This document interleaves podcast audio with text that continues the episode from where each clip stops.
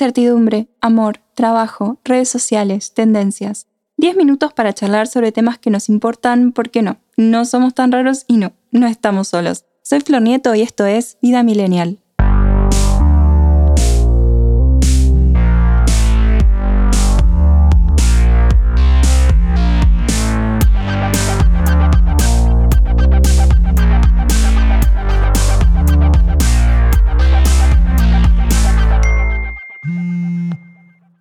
Hola millennials, ¿cómo están? Bienvenidos a un nuevo episodio de este podcast original de ADN Sur. Hoy vamos a hablar sobre qué onda la envidia, porque sí, no es solamente tirar mala onda. A mí la verdad siempre el tema de la envidia me pareció súper rari porque siento que no se aplica tanto a nosotros los mortales, sino que envidia se le puede tener, no sé, a Lady Gaga, Angelina Jolie, inclusive Elon Musk o algún ganador de algún premio Nobel o algo así. Cualquier cosa fuera de eso me parece medio al p. Fin del podcast. No, mentira. Pero sí es cierto que todos tenemos características y cosas buenas como malas y quizás a nuestros padres les gustaría lo mismo de alguna u otra manera. Puede ser, no sé, material, social, simbólico, afectivo, intelectual, creativo. Capaz sea más fácil tenerle envidia a alguien que conocemos porque está más cerca y sentimos que nosotros lo merecemos más y que en cambio Lady Gaga es Lady Gaga. ¿Qué es la envidia? Partamos de ahí. Vamos a la definición de la Wikipedia porque no sé ustedes, pero yo siempre quiero saber qué dice la Wikipedia al respecto.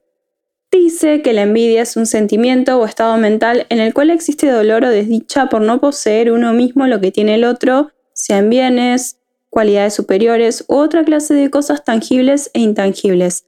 La RAE la definió como tristeza o pesar del bien ajeno o como deseo de algo que no se posee. Dice que dentro del cristianismo, y esto es muy interesante, y si ya lo sabían, perdón por ser tan boluda, pero la envidia es considerada por la Iglesia Católica como un pecado capital porque genera otros pecados. El término capital no se refiere a la magnitud del pecado, sino que da origen a muchos otros pecados y rompe con el amor al prójimo que proclama Jesús. O Jesucito, como diría mi hermano. ¿Ustedes sabían eso del pecado capital? Yo no, y eso que hice la comunión y la confirmación. ¿Qué me acuerdo de la comunión y la confirmación? Las canciones tenían hitazos como Osana E, la del Espíritu Santo y la Virgen de Guadalupe, que era mi favorita. Hashtag de Maiken. Bertrand Russell sostenía que la envidia es una de las más potentes causas de infelicidad, siendo universal es el más desafortunado aspecto de la naturaleza humana, porque aquel que envidia no solo sucumbe ante la infelicidad que le produce su envidia, sino que además alimenta el deseo de producir el mal a otros. ¿Todo es malo? No. Según refieren los investigadores en psicología evolucionista David Bass y Sarah Hill, la envidia tiene un fundamento evolucionista ya que posibilita comprender el lugar donde la persona se encuentra para contrarrestarlo. De este modo, la envidia sería una emoción que nos motiva a mejorar, y de ahí su lógica en el mejoramiento de la evolución. Así se entiende que la comparación social juega un papel fundamental en la manera en que nos percibimos a nosotros mismos. Aviso a la comunidad. Si notan que me quedo sin aire es porque tengo una panza de 7 meses de embarazo y mis órganos en este momento están distribuidos de una forma bastante rara y encima quiero hablar rápido porque aparentemente soy masoquista. Fin del aviso. Irene López Azor, psicóloga y autora de 10 obstáculos que te impiden ser feliz, señala que una parte de la envidia está asociada a la tristeza, así que estamos hablando de una emoción básica e inherente al ser humano. Dice que cuando aprendamos a identificar la envidia de una forma más natural, vamos a ser capaces de controlar la conducta que la genera, como la impulsividad de ira, la tristeza y el sentimiento de inutilidad ante nosotros mismos y la sociedad. La envidia frena el camino que deberíamos elegir de manera individual y por ende nuestro propósito de vida. El portal ABC dice que existen diferentes tipos de envidia. Por un lado está la famosa envidia de la buena, o lo que coloquialmente llamamos envidia sana, que es útil, es decir, puede llegar a expandirnos y servirnos de motivación para mejorar ciertos aspectos de nuestra vida, y por otro lado está la más temida, la envidia mala, relacionada con la deshonestidad y la conducta inmoral. El objetivo de esta es derrotar al otro, infravalorando los logros o éxitos alcanzados. Pese a que las más identificables son estas dos, la autora de 10 obstáculos que te impiden ser feliz reconoce al menos dos tipos. El Schadenfraude, o Schadenfraude, o bueno, la palabra esa, o alegría maliciosa y el síndrome de Procusto. La primera es cuando se siente una profunda alegría por el fracaso de los demás o vemos que alguien de nuestra competencia fracasa. Asegura Irene López Azor que no solo nos sentimos bien, también sentimos que una voz interior que deseaba su fracaso canta victoria. Al parecer, esto se produce porque intentamos reivindicar una posición personal y porque sentimos que cuanto peor le vaya a la competencia, mejor nos va a ir a nosotros. El síndrome de Procusto, tal como lo cuenta la psicóloga, está basado en un villano de la mitología griega que ataba a sus víctimas a la cama, si éstas eran más altas que él, les cortaba las piernas, pero si por el contrario eran más bajitas, les estiraba sus extremidades. Dice que este mito nos muestra lo extremo de la envidia, habla de la envidia tóxica, la envidia que puede llegar hasta destruir las relaciones con el entorno y no solo la relación con los demás se vuelven tóxicas. Lo importante es que a quien se lo destruye es a uno mismo y la propia autoestima. ¿Y qué podemos hacer si sentimos una cosa rara parecida a la envidia? Arre que nadie quiere admitir que tiene envidia. Bueno, puede pasar. La gente quiere cosas, todos queremos cosas. Ahora, lo que sí podemos estar de acuerdo es que que el otro las tenga no quiere decir que nosotros no podamos acceder a eso. Como la comparación es una gran fuente de infelicidad, la gratitud es absolutamente todo lo contrario. Agradecer y valorar lo que tenemos y que damos por sentado o que directamente por ahí ni le damos bola.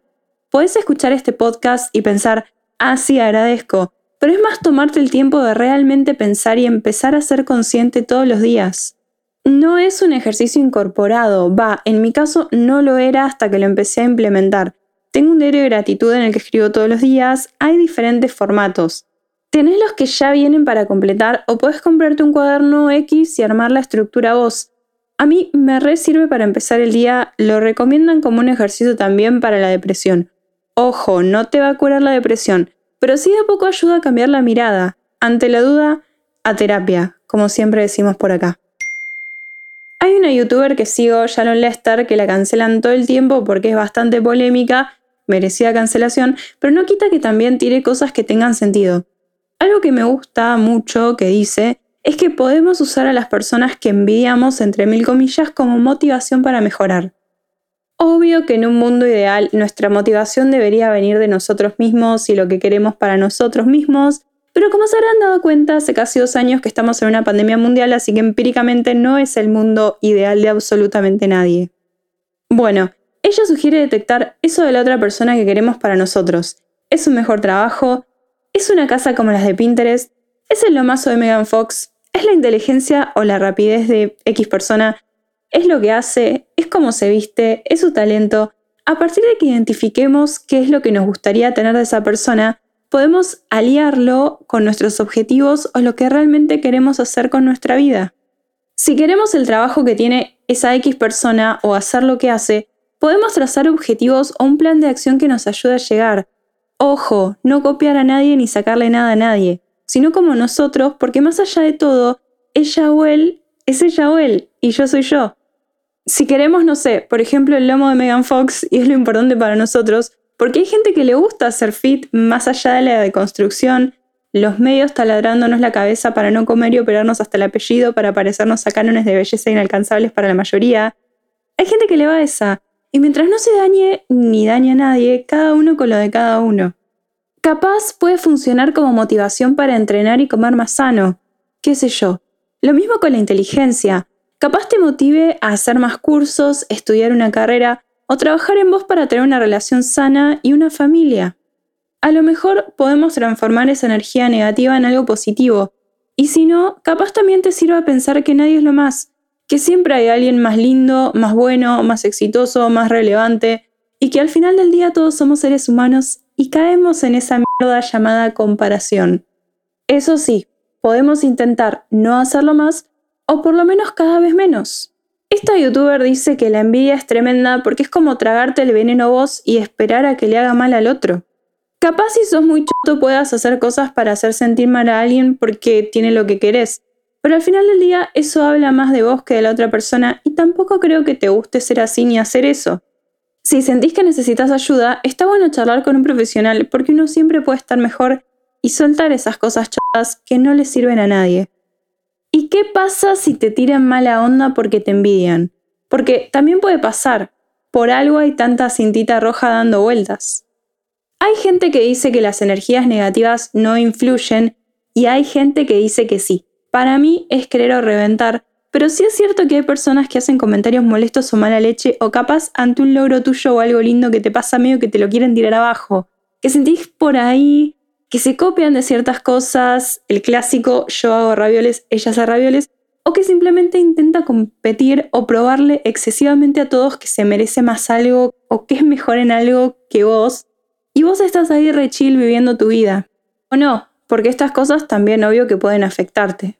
Bueno, si bien puede ser re molesto, la verdad es que esa persona se está haciendo más daño a sí misma que a vos. Bajo circunstancias normales, por supuesto, porque ser psicópata es otra cosa. Todos los psicólogos que escuché hablar al respecto recomiendan alejarse y no fomentar ese tipo de relaciones. También simplemente empezar a blindarse y tomarlo de quien viene, no enroscarse y dejar que pase. Todos podemos estar equivocados, no todos sabemos lidiar con lo que nos pasa, y a veces la mejor respuesta es hacer oídos sordos y que cada uno con lo de cada uno. Al final del día, todos hacemos lo que podemos con lo que hicieron de nosotros. Y recordá siempre, si la envidia mata, que en paz descanses gata. La mentira. ¿Voy a terminar el podcast de hoy con esa frase? Sí. Pero si quieren hacemos otro episodio al respecto. Ustedes deciden, yo escucho. Hasta la próxima, millennials. Si te gustó este podcast, seguilo. Si querés dejar algún comentario o proponer un tema, podés buscarme en www.adnsur.com.ar y en mis redes sociales. Muchas gracias por escuchar y hasta la próxima.